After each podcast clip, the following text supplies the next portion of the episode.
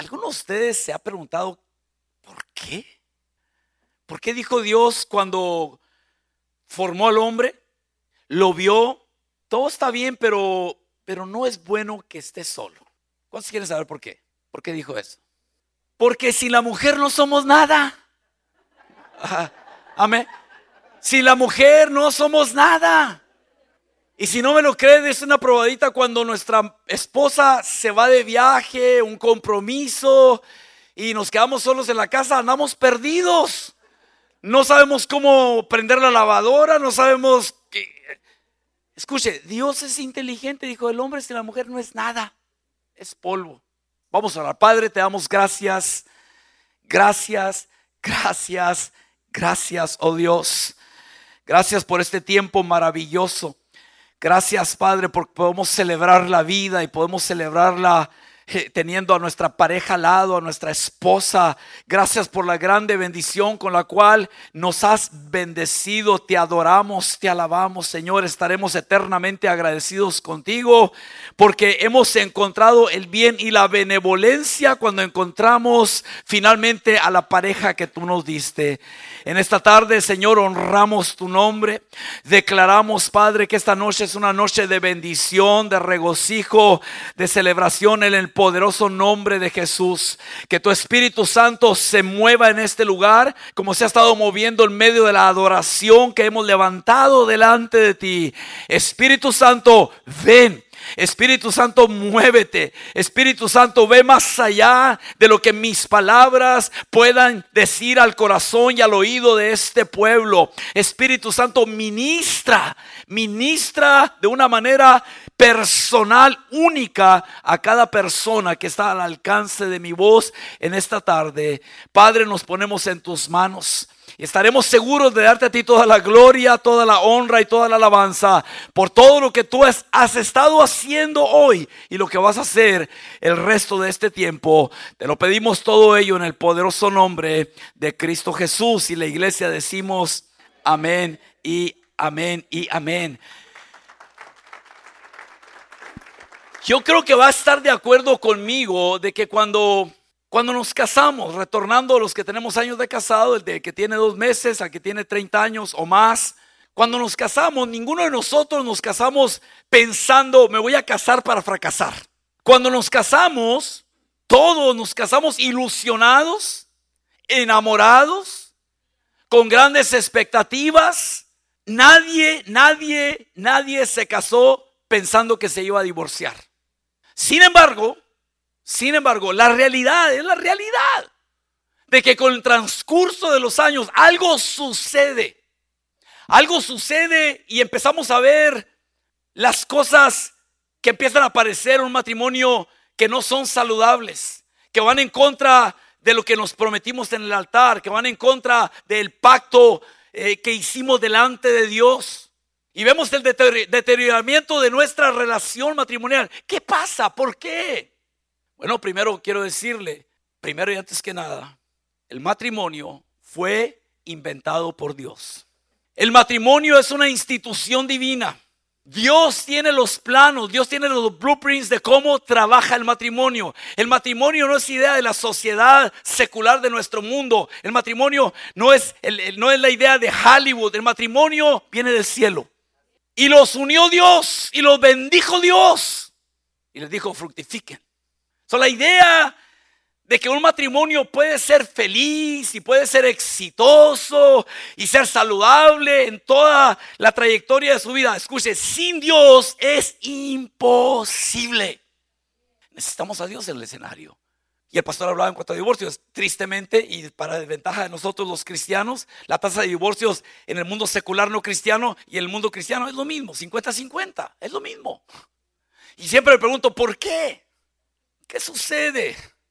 Hoy en esta noche vamos a, vamos a indagar un poquito, vamos a entrar en la palabra y algunas cosas que quiero compartir con ustedes. Ustedes no me conocen a mí, yo no los conozco a ustedes, pero eso no importa, lo importante es que la mayoría de los que estamos aquí tenemos algo en común, conocemos a Dios. Y Él nos conoce muy bien a todos nosotros y conoce nuestras necesidades y lo más íntimo de nuestros corazones y conoce nuestro matrimonio en privado, nuestro entrar, nuestro salir, nuestro acostar, nuestro levantar. Él conoce. Pero no, Él conoce no para venir y juzgar y condenarnos, Él nos conoce para ayudarnos, para levantarnos, para restaurar, para resucitar, para dar vida, para traer gozo. Ese es el Dios que tenemos, es un Dios de vida. Yo he venido para que tengan vida y para que la tengan abundantemente. Ese es nuestro Dios que quiere que seamos felices aquí en la tierra. No que seamos infelices, sino felices.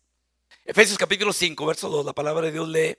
Y andad en amor, como también Cristo nos amó y se entregó a sí mismo por nosotros, ofrenda y sacrificio a Dios en olor fragante.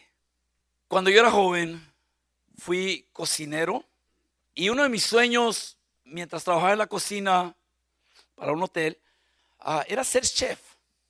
Me, me encantaba y me encanta la cocina, porque es un arte. Y mi sueño era ser chef, llegar a ser un, chef de un buen hotel, un Hilton, un Hyatt, un buen lugar, un buen chef. Era mi, era mi, mi plan, mi visión. Dios interrumpió mis planes. Mientras yo planeaba estudiar o, meterme en esta carrera y convertirme en un chef, Dios me llamó. Dios me llamó al ministerio. Dios, me llamó a predicar la palabra. Por los últimos 33 años y medio, casi 34, he estado preparando recetas espirituales para la iglesia. Antes alimentaba con comida a la gente literalmente hablando como cocinero. Hoy ahora preparo comida espiritual, recetas espirituales que pueden traer salud, que pueden nutrir a la gente a la cual ministramos, incluyendo los matrimonios. Y hoy en este día le traigo una receta espiritual. Le traigo una nutrición especial, no para bajar de peso, pero para nutrir su relación matrimonial, para que sea bendecido en este día.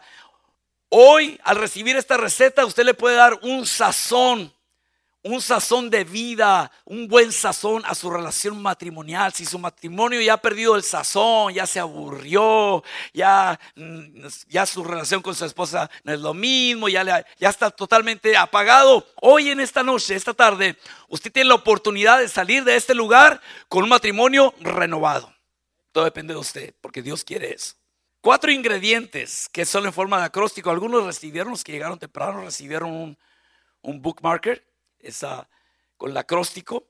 Y son cuatro cosas muy importantes que son parte de la receta que quiero compartir con ustedes en esta tarde.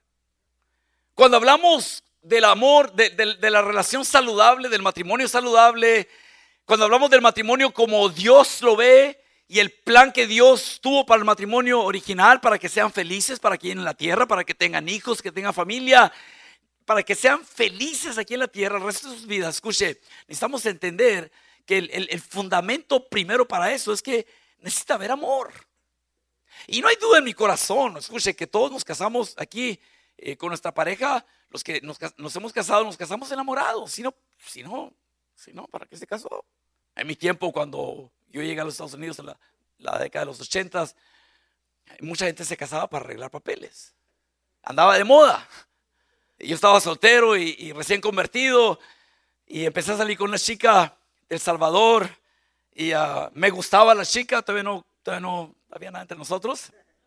Éramos chavalos jóvenes en la iglesia, ya convertidos.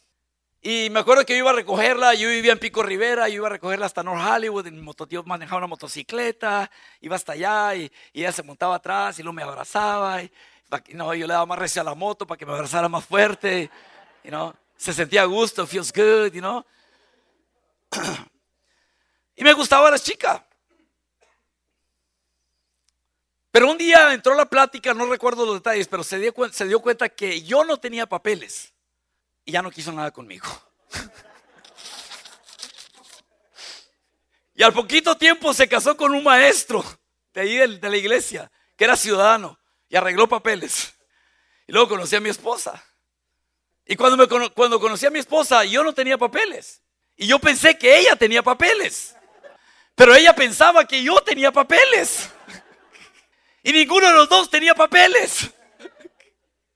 Y un día su papá me dice, ya éramos novios, me dice, se me fue el camión, tengo que viajar a Tijuana, eh, quiero que me des un raite. Y yo empecé a temblar, dije, ¿un raite a Tijuana? ¿Está en serio? Y no me quería descubrir que no tenía papeles. Y tuve que decir a mi esposa, es que no puedo ir a Tijuana, no tengo papeles. No, no tienes papeles, no, ni yo tampoco. ya estamos parejos. Solo mando yo hasta San Isidro. Bájese aquí ahora el suegro. Pero lo que le quiero decir es que nosotros no nos casamos por un interés, nos casamos enamorados. El amor todo lo puede. Nos casamos enamorados. Juntos venceremos porque el amor todo lo puede. Nos casamos de esa manera, sin papeles, gracias a Dios y gracias a Ronald Reagan y gracias al gobierno. Entró la amnistía y de repente los dos tenemos papeles. Y si usted no tiene papel, estamos orando por una reforma migratoria, amado hermano. Únase con nosotros. Estamos creyendo que Dios va a hacer un milagro y personas aquí van a convertirse en residentes legales de este país. Oremos, clamemos a Dios. el amor es fundamental en la relación. Ámese el uno al otro. Pablo dice, andad en amor. Podemos decir, caminad en amor, vivan en amor. Porque yo no sé yo no sé cuál fue la manera como usted se casó, pero en el pacto que hicimos delante de Dios, una de las cosas que dijimos delante de Dios, delante de los testigos, en el altar, ante el ministro que nos casó, y le dijimos a nuestra pareja, prometo amarte, fue la primera cosa del el intercambio de votos. Es lo que sucede en una, ceremonia eh, religiosa, una ceremonia cristiana. Escuche, el intercambio de votos, el pacto es lo más importante de toda la ceremonia. Ni es el anillo, ni es el lazo, ni es la Biblia, ni es el pacto matrimonial. Porque uno al otro se dice, quiero prometer delante de Dios y estos testigos tomarte a ti, Leticia, por mi legítima esposa para vivir juntos conforme a lo ordenado por Dios en el santo estado del matrimonio. Leticia, prometo amarte, honrarte, cuidarte, conservarte en tiempo de salud y en enfermedad, en todo lo que la vida dé y en todo lo que quite, hasta que la muerte nos separe. Y luego ella me dice eso. Es un pacto de amor. Es un pacto matrimonial basado en amor. Y lo hicimos delante de Dios. Pero ¿qué pasa? ¿Dónde está el amor entonces? Pasaron tres años, cinco años, diez años, quince años. ¿Dónde está el amor? Un esposo me dijo unos años atrás, pastor, yo a mi esposa la conocí cuando estábamos en la high school. Nos casamos jóvenes. Tenemos más de 20 años de casados. Dos hijos, ya jóvenes. Y mientras comíamos en restaurante me dice, pero pastor, quiero decirle, mi esposa ya se me salió del corazón y la voy a dejar. Qué suave. O sea, ya te acabaste su juventud desde la high school. Ya viviste más de 25 años con ella. Ya se te salió el corazón. ¿Por qué? Porque estás saliendo con una más joven. Y me acuerdo que le dije, Raúl se llama Raúl le digo, si se te salió el corazón, métela otra vez al corazón. No, pastor, ya no la quiero, ya no la amo, ya no hay amor. Así, así, así, cruelmente. Y no hubo palabra que lo pudiera persuadir o convencer de que no hiciera tal cosa y terminó dejándola y se divorció y se casó con una más joven. O sea, es, un ciclo diabólico repetitivo, digamos, porque no entendemos realmente el asunto del amor. Yo, yo lo amo, pero, pero ¿con qué clase de amor amamos? Y eso me lleva a, elaborar un poquito sobre este punto. Cuando digo amo a mi esposa, amo a mi esposo, ¿con qué clase de amor amamos? La Biblia encontramos diferentes clases de amor. Seguramente aquí lo han escuchado varias veces. Lo voy a repetir, se lo voy a decir para recordarles solamente para establecer el punto que quiero dejarle en esta tarde. Pero tenemos, por ejemplo, el amor estorge, filos, eros, agape. Para la palabra amor en griego, esas palabras, escuche, significan algo diferente. Y a veces me temo que amamos o decimos amar a nuestra pareja, a nuestro cónyuge, pero no con el amor principal que lo puede todo, que es el amor agape, el amor de Dios, sino que lo amamos con un amor eh, filos o filial, que tiene que ver con compañerismo. Y esto tiene que ver, por ejemplo, tiene que ver con mis sentidos. Vista, tacto, oído. Mi esposa huele bonito. Me gusta tocar a mi esposa. Me gusta oír su dulce voz me gusta contemplarla, me gusta besarla. O sea, es un compañerismo agradable, saludable, está bien. Y debe existir en toda relación matrimonial. Que vea a su esposa de esa manera. Claro, va a llegar un momento que pasan 10 años y dice, ya mi esposa no huele tan bonito. Y la ve y dice, ya no se mira tan bonita, ya engordó. Pero véase usted en el espejo y lo mismo es usted. No nomás su esposa.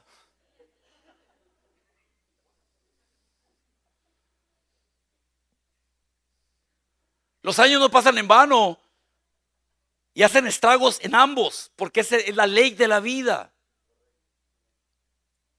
Pero cuando estamos basados basado en nuestro matrimonio, en, que mi esposa se mira bien, huele bonito, me gusta tocarla, eh, eh, se ve agradable, si, si en, ese, en eso está fundamentado nuestro amor, escuche, cuando ya no se vea bonita, cuando ya esté arrugadita, cuando ya tengo unos kilos de extra, entonces el matrimonio no puede continuar, porque está fundamentado solamente en el amor filial, de ver, de escucharla, de besarla, de palparla, de, que huele bonito. Por eso muchos matrimonios, como ese que le mencioné ahorita, dicen, no, ya mi esposa ya, ya no la quiero, porque la realidad es que había visto una como unos 15 años más joven que su esposa. Ya lo veo a veces en Facebook, la nueva esposa, y a veces que la veo Digo, wow, qué triste. De un corazón quebrado, una familia destruida. Luego tenemos el amor, el amor eros, el amor erótico, que va de la mano del amor de compañerismo. Por, por, por supuesto, el amor erótico es, es es saludable, es bueno dentro de la relación matrimonial, porque el sexo, la relación sexual está diseñada para dentro del matrimonio. El sexo es bueno, no es malo, pero hay leyes. El sexo es para llevarse a cabo dentro de la relación matrimonial. Yo lo predico en la iglesia, le digo a los jóvenes, hey, jóvenes, escuche, el sexo es lo máximo que Dios inventó para placer del ser humano, pero dentro del matrimonio. Eso puede haber el, amor, este tipo de amor erótico, por supuesto. Pero si solamente es el amor erótico y no está el amor de Dios, después de tener relación, escuche, hay rechazo. Porque solamente es un placer, una pasión, un estímulo sexual solamente. Y yo no sé si usan ese término aquí, pero escuche, es Biblia. Ok, thank you, pastor. Sí. Porque eso a veces lo que nos tiene arrastrando a los cristianos, el, desorden sexual eh, eh, entre los matrimonios, o sea, el, adulterio y la fornicación y todo ese, todo ese asunto que a veces nadie quiere hablar de ello, pero que está carcomiendo internamente la relación de nuestros matrimonios en las iglesias. Y alguien tiene que decir, hey, no, eso no es bueno. Segunda de Samuel capítulo 13, verso 15 dice, luego le aborreció a Amnón con tan gran aborrecimiento que el odio con el que la aborreció fue mayor que el amor con que la había amado. Y le dijo a Amnón, levántate y vete. Cuando abusó de su hermana, ¿se acuerda? La deseaba tanto con un amor erótico. Hasta que por fin pudo complacer esa pasión sexual por esta mujer. Y una vez que tuvo relaciones con ella, la odió igual como la amaba. Pero era un amor, no era un amor de Dios, era un amor prohibido.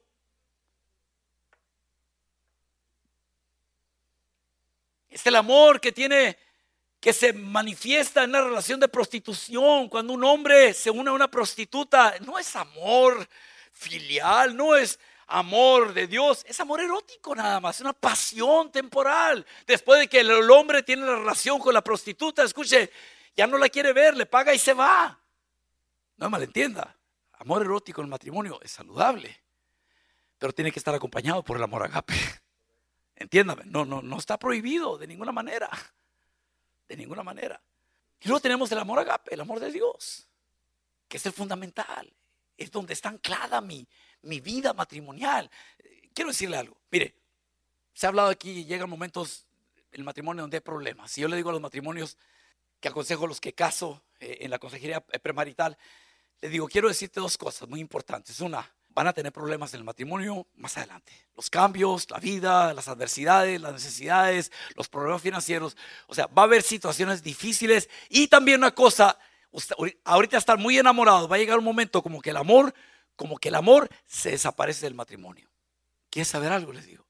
En ese tiempo, en ese periodo, donde parece que el amor no está, y el repudio llega, y el rechazo, y la, indiferencia, hay algo muy importante que los va a sostener y eso es el pacto.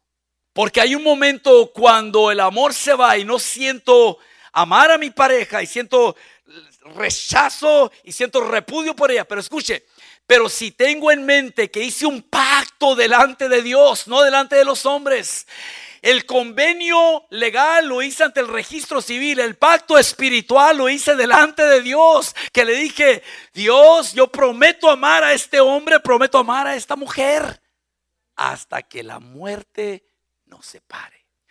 So, en tiempo de sequía, dificultad del amor, cuando el amor no está sosteniendo la relación, entra en vigor el pacto.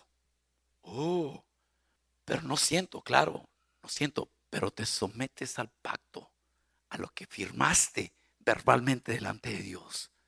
Y escucha, y el amor va a retornar. El amor va a retornar. necesitamos el amor. Necesitamos el amor agape, el amor de Dios en nuestro matrimonio. Y quiero, me estoy tomando mucho tiempo en esto porque lo demás lo voy a correr rápido, pero necesito decirle a las parejas de aquí a ustedes, amados, si estás casado y, y tu matrimonio no está funcionando bien, tienes que tienes que meditar si el amor de Dios está presente en tu matrimonio, porque es lo que te va a sostener. Si el amor de Dios no está, escucha, la vida, la, Biblia claramente dice, el que tiene a Dios tiene la vida. El que no tiene a, a, Dios o al Hijo de Dios no tiene la vida. O sea, con Dios se puede, sin Dios es imposible. Entonces Dios es, Dios es no solamente el autor del matrimonio, es el preservador del matrimonio de nuestro matrimonio. El impedimento más grande que tenemos los matrimonios todos para lograr esta clase de amor del cual le hablo, el amor agape, el amor pacífico, el amor que trae gozo, el amor que trae armonía, el amor que nos hace sonreír, el amor que nos hace abrazarnos, independientemente de cuántos años tengamos en el matrimonio. Escuche, el, el asunto, el impedimento más grande es que a veces fallamos nosotros mismos en que, porque somos tan diferentes, Dios nos hizo tan diferentes me hizo hombre, me hizo diferente, pienso diferente. Mis necesidades son diferentes a las de mi mujer. No tengo tiempo para entrar en este detalle, pero lo voy a decir solamente, cuando yo como esposo fallo en suplir las necesidades que mi esposa necesita, cuando yo fallo en suplir esas necesidades, y cuando ella falla en suplir las necesidades que yo necesito que se me supla y que nadie las puede suplir, ni yo mismo, solamente ella, o nadie puede suplir sus necesidades íntimas, solamente yo. Escuche, cuando fallamos en eso, vienen los conflictos matrimoniales. Y ahí es cuando una pareja llega con el pastor, los pastores llegan a hablar, eh, a platicar, y tenemos problemas, pastor, y, ok, hermano, ¿qué está pasando? Pues no sabemos ni por dónde empezar. Ándale, habla tú. Y uno, que ya conoce, dice, ok, ajá, yo, ok. Pues sí, habla, dale pues, pues no, ahí está, dile al pastor. Y cuando empezamos a hablar, escuche, nos damos cuenta que hay una frustración mutua y un coraje mutuo, un enojo interno el uno hacia el otro. ¿Y sabe por qué? ¿Cuántos quieren saber por qué? Es como diciéndole, diciéndole, yo estoy, yo estoy frustrada, descontenta y enojada contigo porque como hombre no estás supliendo mis necesidades. Y él contesta, yo estoy frustrado, enojado, descontento porque tú como mujer no has suplido mis necesidades como hombre. Como mujer que eres, a mí como hombre. Usted dice, ah, ¿en serio? Y les hago la encuesta. Solamente así de pasadita. Tres, tres necesidades importantísimas que el hombre, todo hombre, todo esposo tiene que no se las puede suplir por sí mismo, sino se las tiene que suplir su esposa. Se lo voy a decir ahorita. Y tres necesidades que la esposa tiene que nadie se las puede suplir ella misma, solamente su esposo. Tres. ¿Las quiere oír? Número uno. escuche, la necesidad más importante, la necesidad personal más importante que el hombre se llama sexo. Usted mujer, usted esposa, dele sexo a su esposo, happy man. Le niega sexo, tiene un hombre frustrado, enojado. Pues, ¿Para qué me casé entonces?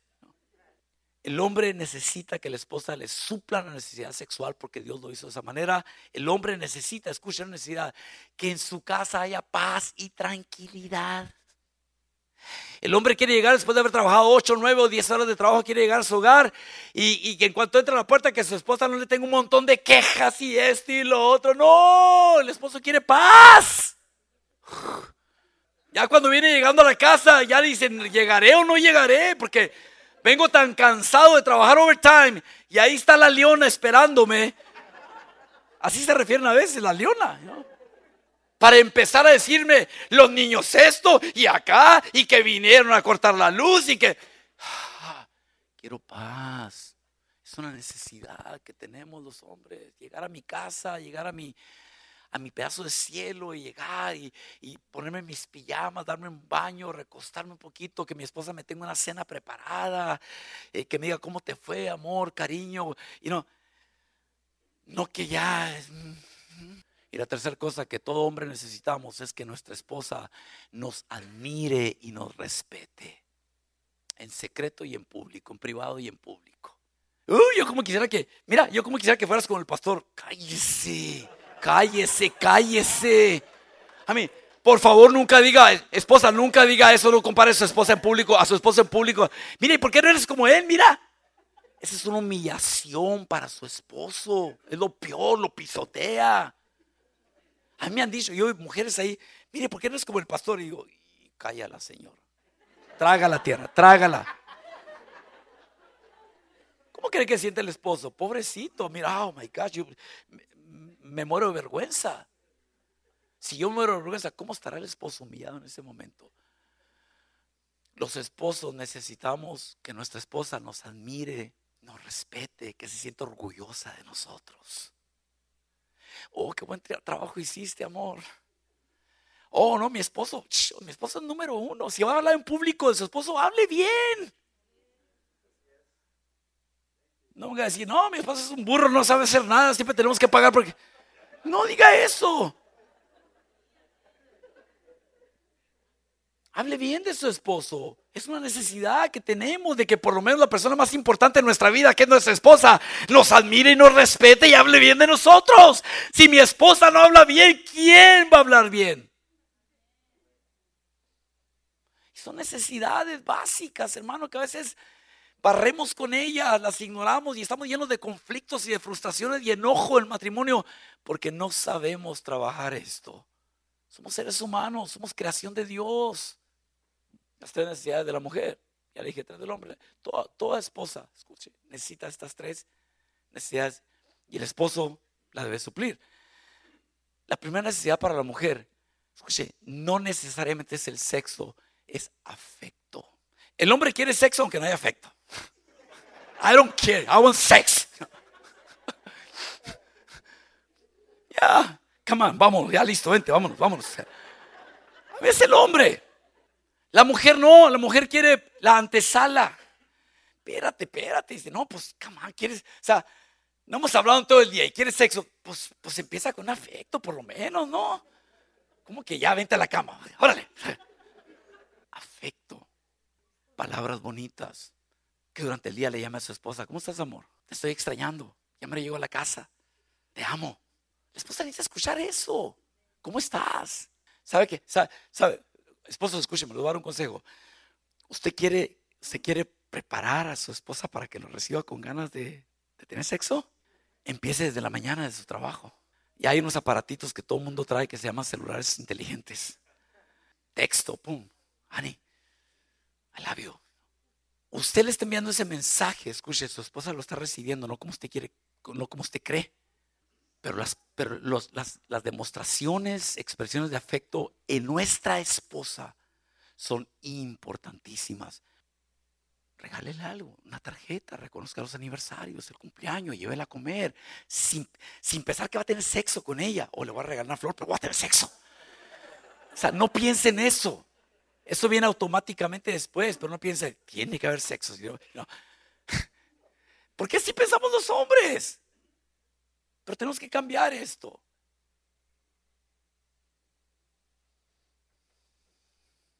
Estábamos en una convención de pastores, mi esposo y yo con otro, otro, otra pareja, amigos de nosotros por toda la vida. Y andábamos los cuatro caminando allá en Carolina del Norte en, la, tiempo libre de la convención.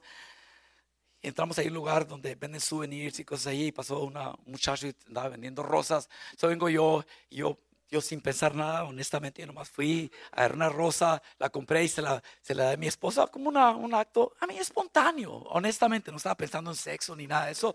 Hay otra, hay otra pareja ahí con nosotros, se me hizo un detalle bonito, se la regalé le enfrente de ellos y, y no, yo, escuche, yo no pensé nada, le regalé la flor, listo, listo, ¿ok? Y se me olvidó después. Pasaron como 15 años, hermano. Estos amigos míos entraron en problemas fuertes matrimoniales, pastores. Y vinieron un día a pedir consejería con nosotros, porque somos sus amigos. Nuestro matrimonio está mal. Y ahí están enfrente, ahí están en la oficina. Mi esposo iba hablando con ellos. ¿Qué está pasando? Y su esposa, el, esposo es muy próspero. O sea, la esposa no trabaja, le tiene carro nuevo, le tiene casa, es un real estate broker. O sea, no le falta nada a la esposa trae tarjeta de crédito, vive mejor que nosotros. Están, están recibiendo consejería y, y la esposa dice, quebrantada, dice, porque la esposa dice, no te falta nada. Dile aquí, dile a Fidel, no te falta nada. ¿Qué te falta? Todo te doy. ¿Sabe qué le dijo la esposa? Llorando. Dijo, ¿cómo me gustaría? dirigiéndose al esposo, ¿cómo me gustaría lo que hizo Fidel cuando andábamos en Carolina del Norte, 15 años atrás? Más que el dinero que me das, el carro nuevo, ¿cómo me gustaría que un día me regalaras una rosa como Fidel se la regaló a Leti en Carolina del Norte? Porque entienda esto, a la mujer no la compramos con dinero, con joyas, posesiones. Nuestra mujer nos quiere a nosotros y quiere el afecto que le podemos brindar. Eso es de gran valor para las esposas. Porque hay muchos hombres machistas, pues te tengo todo. A ver qué te falta. Ahí está, órale. Me faltas tú. Tu dinero no es nada sin ti. Para mí, tú eres importante para mí. Ah, me estoy metiendo mucho en eso, I'm sorry. Afecto, la segunda cosa que es importante, ya, me estoy entusiasmando y 40, pastor, ¿dónde está el reloj? Por favor. Ahí, thank you, thank you. Sí, por favor, no. Pienso que estoy en mi iglesia y mi iglesia hago lo que quiero. Aquí soy en iglesia ajena. La siguiente necesidad, escuche, la siguiente necesidad de la mujer es, hmm, tres. ¿Cuál es la primera necesidad de la mujer? Afecto. La segunda es comunicación. Háblame, esposo. Llega del trabajo, ¿cómo estás, mi amor? Bien. ¿Cómo te fue? Bien. ¿Cómo estuvo tu día? Bien.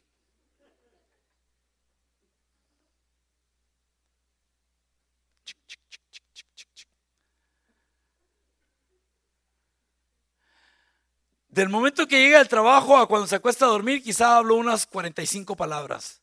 Una fue ella, ¿ya está la cena? La otra es, ¿me preparaste el lonche?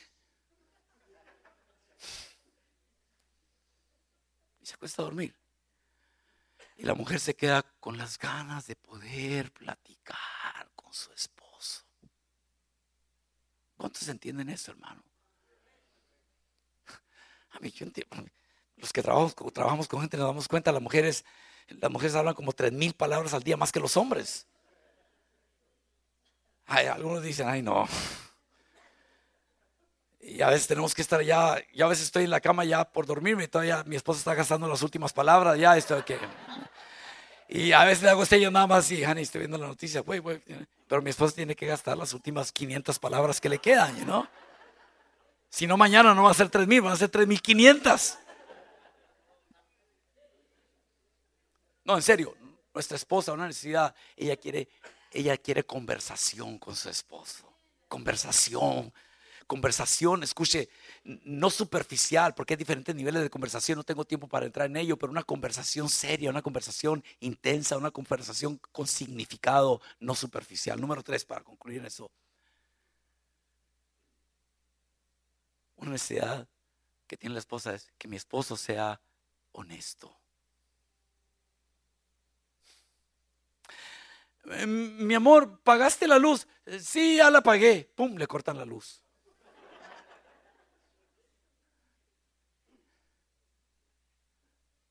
O sea, nuestra esposa quiere, quiere que nosotros seamos honestos. Ella quiere sentirse orgullosa de nosotros, pero quiere que seamos honestos. Es una necesidad. ¿Hablaste con él? ¿Hablaste con el maestro de, de Miguelito? Sí, ya hice la cita. No, no ha hecho nada. No hay integridad. Y todo se nos descubre. Y eso daña nuestra relación matrimonial. Continúo, que, disculpe. El segundo punto de esta receta es, el primero es amor, ¿correcto? El segundo punto es mejorar. Hermano, siempre hay tiempo, siempre hay espacio para mejorar. Dios quiere que alcancemos la estatura del varón perfecto que Él quiere que seamos y esa estatura siempre va a estar, y no, cuando parece que ya llegamos, todavía nos queda espacio. Todo el tiempo aquí en, nuestro, en nuestra estancia en la tierra estaremos creciendo si queremos crecer. Estaremos mejorando si queremos mejorar.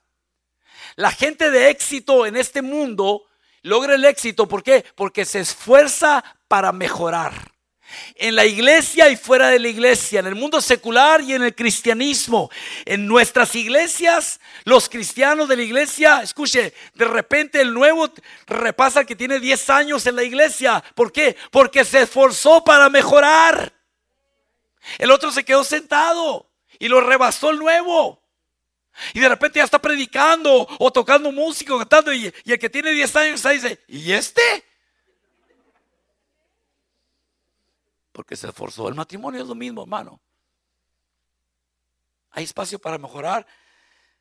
Enfocar nuestra atención, tiempo, energía en mejorar nuestra relación matrimonial. No ignore los termitas en su matrimonio.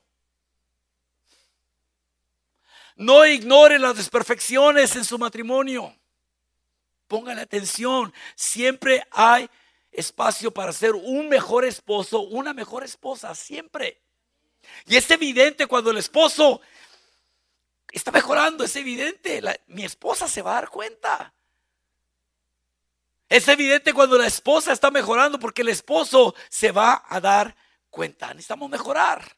Segunda Reyes capítulo 12, verso 12. Dice, y los albañiles y canteros en comprar la madera y piedra de cantería para reparar, subrayo, para reparar las grietas de la casa de Jehová y en todo lo que se gastaba la casa para repararla. Había un interés en reparar las grietas de la casa de Jehová. Las grietas, las partiduras. Estaba dañada. Hay parejas, hay matrimonios que tienen grietas. Que han sido dañados como cuando viene un temblor y daña un edificio y lo daña, daña la estructura o daña el cimiento y es notorio. Hay matrimonios que están dañados de esa manera el día de hoy.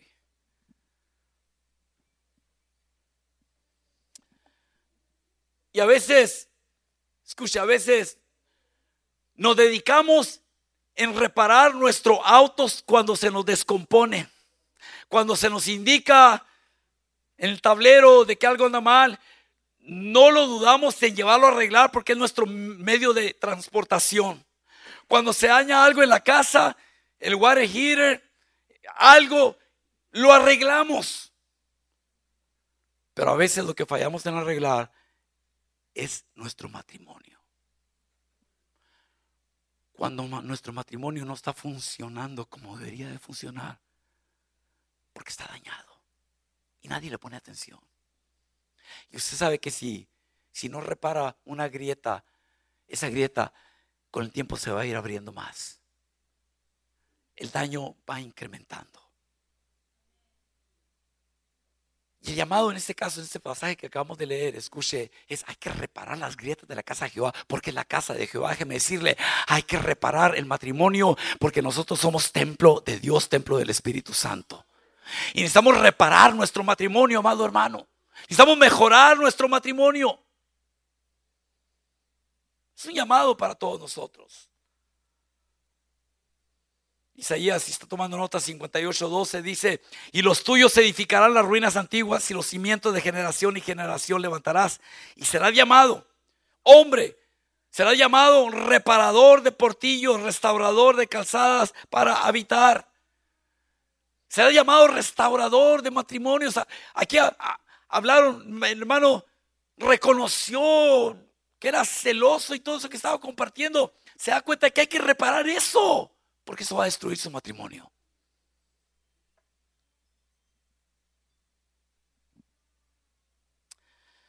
El otro ingrediente de la receta. El primero es amor, el segundo es mejorar, el tercero es olvidar. Olvidar. ¿Olvidar qué? ¿Olvidar qué? Olvidar las cosas que dañan nuestra relación presente, nuestro matrimonio. Tenemos que dejar las cosas, escuche, que hemos pasado, que han dañado nuestro matrimonio en el pasado. Tenemos que dejarlas, tenemos que olvidarlas. Pero pastor, es imposible olvidar. Es cierto, Dios nos creó para recordar. Somos como una computadora eterna que nos acordamos de cuando éramos niños. Entiendo eso. Pero cuando le estoy hablando y diciendo necesitamos olvidar los daños que nos hemos hecho en el pasado, le estoy diciendo, escuche, no lo vamos a olvidar. Pero cuando lo recordemos ya no nos va a dañar ni nos va a lastimar, porque el perdón nos ha hecho olvidarlo de esa manera. Yo no sé acá con el pastor, no los conozco, pero esta pareja que estaba recibiendo consejería con su pastor y, y llegaron a la oficina del pastor, una de las, de las muchas sesiones que tenían y, y el esposo dice, pastor, yo, yo ya, ya, ya no sé qué hacer con mi señora, o sea, no está funcionando la consejería. Porque de repente estamos en, la casa y empezamos a discutir y, y se pone bien histórica.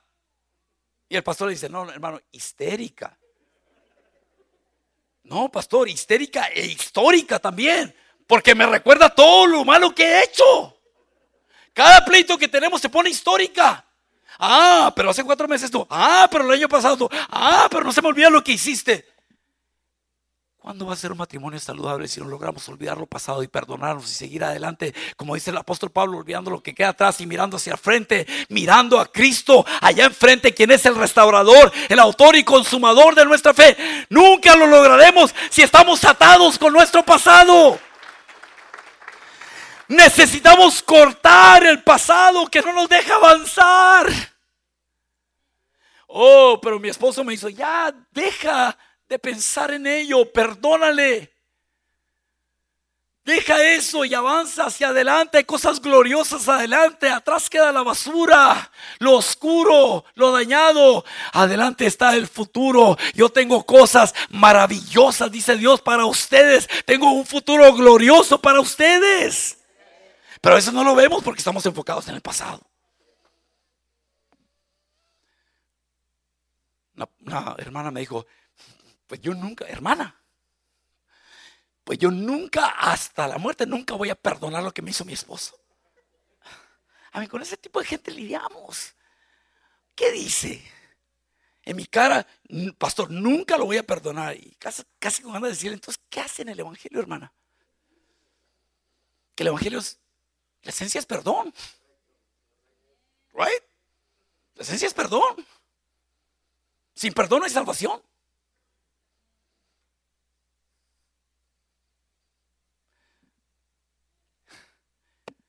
Y un día me llaman, la hija de esa hermana. Pastor, le llamo para decirle que mi, mi mamá murió en un accidente automovilístico instantáneamente. Y voy al funeral. Y ahí está su esposa, que nunca iba a perdonar. Ahí está su esposo y su esposa en el ataúd.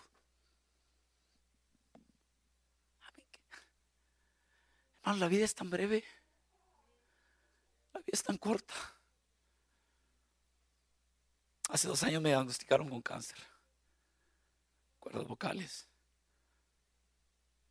Cuatro meses sin voz. Sin predicar. Sentado. 28 tratamientos de radiación en mis cuerdas vocales.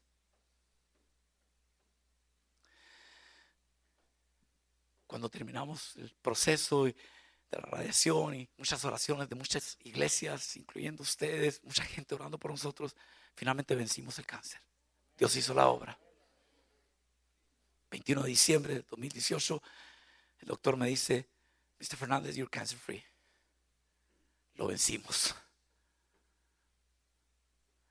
Pero en ese momento volví a nacer, hermano. Y vi la vida diferente.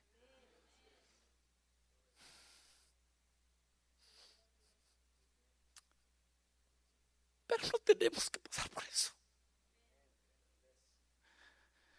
No tenemos que pasar por eso para apreciar la vida. Para apreciar a nuestro cónyuge, el regalo de Dios. Hoy veo la vida diferente. Estoy eternamente agradecido por Dios. Que me regresó la voz. El doctor, doctor me dijo, venciste el cáncer, pero no sabemos si te va a regresar la voz. Ese fue un milagro de Dios. Me regresó la voz. Y regresé a hacer lo que amo hacer, predicar la palabra.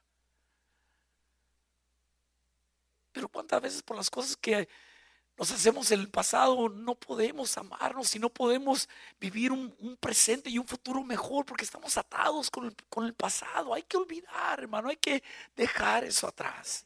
Al final de cuentas, ¿habrá alguien aquí que no comete pecado? ¿Habrá alguien aquí que no ofende?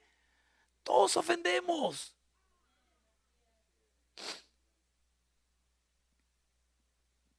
Génesis 41, 51. Ya voy a terminar, hermanos. Eso digo la iglesia, me dice, se ríen mis hermanos. Y pastor, ya van cinco veces que dice, yo voy a terminar y todavía no termina. Génesis 41, 51. A su hijo mayor José le puso Manasés, que significa me hizo olvidar. José. Con lo que quería entender que Dios había hecho olvidar la angustia de su juventud y la pérdida del hogar de su padre. A veces, a veces necesitamos un manasés en nuestra vida, que Dios nos haga olvidar lo oscuro de nuestro pasado, nuestro matrimonio, un milagro de Dios.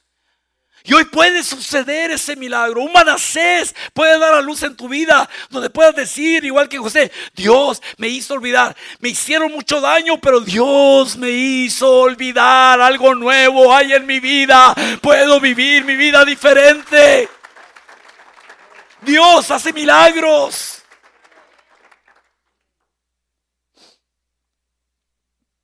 Filipenses 3:13, olvidando lo que queda atrás extendiéndome a lo que está adelante. Déjame decirte, hermano, está mucho más precioso el futuro que el pasado. Y otra cosa muy importante, el pasado ya no, ya no lo puedo cambiar, pero el futuro lo puedo vivir diferente. Ya no puedo hacer nada por el ayer, pero sí puedo hacer mucho por el hoy y por el mañana. Y ese es nuestro trabajo. Para concluir último punto, el acróstico recuperar. En el matrimonio a veces perdemos cosas. Y tiene que haber un momento de decisivo en nuestra vida donde decimos, vamos, vamos a recuperar lo que el diablo nos ha robado. Porque el enemigo ha venido para hurtar, matar y destruir, pero Jesús ha venido para darnos vida eterna, vida abundante. necesitamos a veces recuperar si si hemos perdido la comunicación, si hemos perdido el afecto, si hemos perdido la, pasión, si hemos perdido la relación íntima, escuche, escuche, necesitamos recuperar. Necesitamos hacer una campaña de recuperación de nuestro matrimonio, decir que vamos a hacer un inventario, que hemos perdido. Y, entre paréntesis, ya quisiera decirles tantas cosas, hermano. amo, los matrimonios, me encanta administrar los matrimonios, pero déjeme decirle, quizá alguno se lleve esto, esto para que lo practique. Cada fin de año, mi esposa y yo hacemos esto. Cada fin de año, por ahí no, diciembre, hacemos una lista. Yo le digo, hazme una lista de las cosas que te gustaría que yo mejorara para este año nuevo. Dime algunas cosas que tú ves en mí, como coach, como mi coach, dime algunas cosas que tú te gustaría que yo cambiara para este año. No me voy a enojar, escribe lo que tú quieras. Yo, yo voy a escribir una lista para ti de las cosas que me gustaría que cambiaras para el año 2020. Cada año lo hacemos, por año lo hemos hecho. Porque de esa manera no solamente apuntamos a ser mejor, pero también recuperamos cosas que hemos perdido durante el año. Y lo hacemos a fin de año. Intercambiamos. Y, mi esposa a veces me dice, pues mi lista es muy cortita. Le digo, no, pues la mía es muy larga. No, está aquí, es, cierto. It's okay, no, it's okay, no ofensa, no hay problema. Hay que abrir el corazón, hay que decirlo. No, no, es para, no es para juzgarnos o no, no, es para mejorar. El mejor coach que yo tengo en cuanto a mi matrimonio, escuche, es mi propio cónyuge. Somos nosotros. So, al fin de año, haga eso con confianza. Saque a comer a su pareja. Siente, diga, ok, ¿qué te gusta? ¿Qué, quieres, qué, te gustaría que cambiara? Y escribe, no se ofende. Y cuando lee la lista, digo, ay, sí, ¿estás loca? Ya lo mató. You kill it. That's it. No more. Ay, sí, tú muy, muy, ¿a poco? No, o sea, es una lista íntegra, honesta, con buenos propósitos, una motivación correcta. Si no, no lo haga. Si no va a aguantar, no lo haga.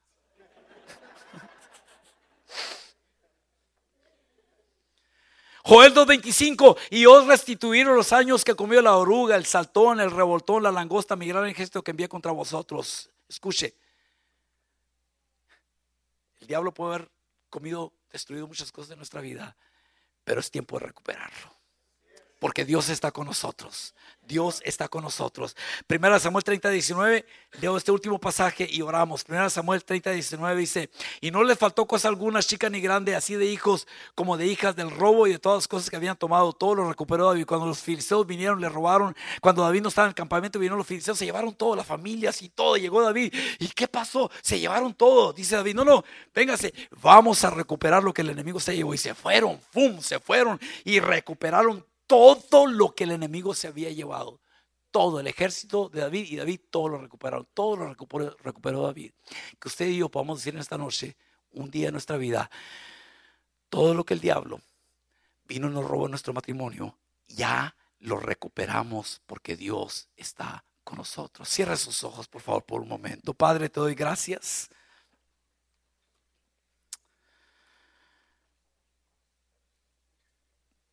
Señor, necesitamos estar conscientes de que sin, sin ti nada de lo que se ha dicho en esta noche funciona. Tú eres el cimiento. No importa cuánto nos esforcemos, qué tan intelectuales seamos, qué tan preparados seamos, sin ti nada podemos hacer. Tú lo dijiste, separado de mí, nada pueden hacer. Hoy en esta noche, Padre, quizás hay aquí alguna persona que, que no conoce tu amor todavía. No sé, yo no los conozco, Señor, tú los conoces. Quizás hay aquí una pareja, un hombre, una mujer, un esposo, una esposa que, que todavía, todavía no ha experimentado el amor agape, el amor tuyo, el amor de Dios. Y hoy en esta noche quisiera experimentar, quisiera recibir ese amor. Yo quiero invitar si hay alguna persona, una vez más, lo hago con toda la sinceridad de mi corazón, confiando que puede haber una persona, y no quiero irme sin, sin hacer este llamado, pero si hay una persona aquí que quizás ha estado viniendo a la iglesia, palabra de gracia, o quizás visitante, no sé, pero, pero nunca Nunca has recibido a Jesucristo como tu Salvador y has estado posponiéndolo para mañana, para otro día. Y hoy en este momento sientes que Dios te está llamando, que Él quiere depositar su amor en tu corazón. Quiere que abras tu corazón para recibir a Jesús, su Hijo. Si tú eres esa persona, si hay alguien, antes de hacer el otro llamado, si hay alguien, podrías levantar tu mano donde estás. Y dices, pastor, ese soy yo. A mí me gustaría recibir a Jesús, me gustaría recibir su amor esta noche me gustaría recibir el perdón. ¿Podría levantar tu mano si hay alguna persona? Yo tengo mis ojos abiertos. Quiero ver si hay una mano levantada antes de seguir adelante. Levanta tu mano si hay una persona. Muy sencillo. Vas a recibir a Jesucristo en tu corazón. Él te va a perdonar. Algo va a suceder en tu vida. Habrá alguna. Hay una mujer que tiene su mano levantada. Hay otra mujer que tiene su mano levantada. Hay otra mujer que tiene su mano levantada. Y gracias, mujeres porque yo no les conozco, pero eso no importa. Ustedes que tienen su mano levantada, ahí en su asiento, ahí donde están, podrían, podrían hacer esta oración detrás de mí. Yo los voy a guiar. Ustedes que tienen su mano levantada, y si alguien más va a levantar su mano, hágalo en este momento, de empezar la oración. Podrías decir estas palabras, gracias caballero, podrías decir estas palabras. Dilas audiblemente, dile Dios, en esta tarde abro mi corazón. Te pido perdón por todos mis pecados.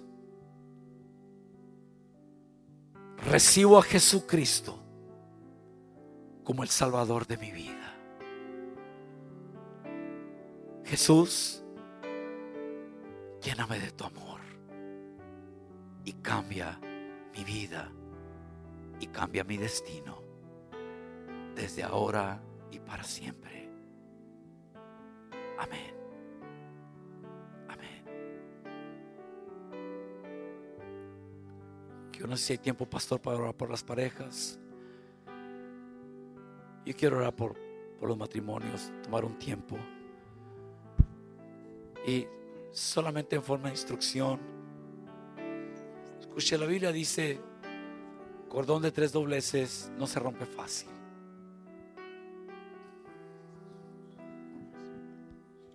Yo lo ilustro de esta manera para entender más claro.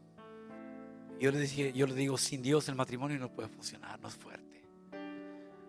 Es un, lazo, una soga, como quiera llamar. Tres hebras. Esto es fuerte porque tiene tres hebras. Cuando un matrimonio tiene a Dios, este es el esposo, la esposa. Dios. Cuando un matrimonio es él y ella nada más y no tiene a Dios, son así, es débil. Pero cuando tiene a Dios, son fuertes. Cordón de tres dobleces. Cuando Dios está ahí, tu matrimonio no se dobla fácil, no se rompe fácil quiero orar. Yo quiero orar por matrimonios esta noche. Tomar un tiempo para orar. Cualesquiera que, que sea tu situación. Pero para que esta palabra que has recibido pueda fructificar, o sea, pueda dar fruto, es la intención. Y si gustas pasar un momento, va a ser un momento rápido. Yo sé que es tarde, me ha tomado mucho tiempo y quiero respetar, pero no puedo ir sin orar. O sea, si, si quieres que ore por ti como pareja, pásale, vente aquí al altar un momento. Vamos a tomar, vamos a avanzarle. Si quieres que ore por ti, pásale, ven para acá. No te dé pena. Toma de la mano a tu pareja, ponte aquí enfrente y vamos a orar. Espíritu Santo, Pedimos tu asistencia, pedimos tu ayuda, pedimos que hagas tú la obra. Los próximos minutos, mira los, los matrimonios, las parejas que están aquí presentes. Señor, hemos estado orando por este momento, por este tiempo, por esta reunión.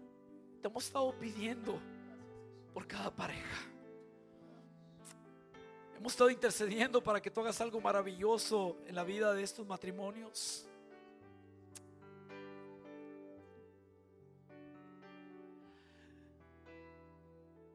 Dios está dispuesto y está apelando a tu disposición en esta tarde. Y el hecho que estás pasando y que estás enfrente aquí, estás diciéndole a Dios, Señor, aquí estoy. Con mucho respeto te voy a pedir Toma de la mano a tu esposa o abrázala como gustes, pero haz contacto con ella. Toma de la mano a tu esposa o abrázala como gustes. Padre, en el nombre de Jesús.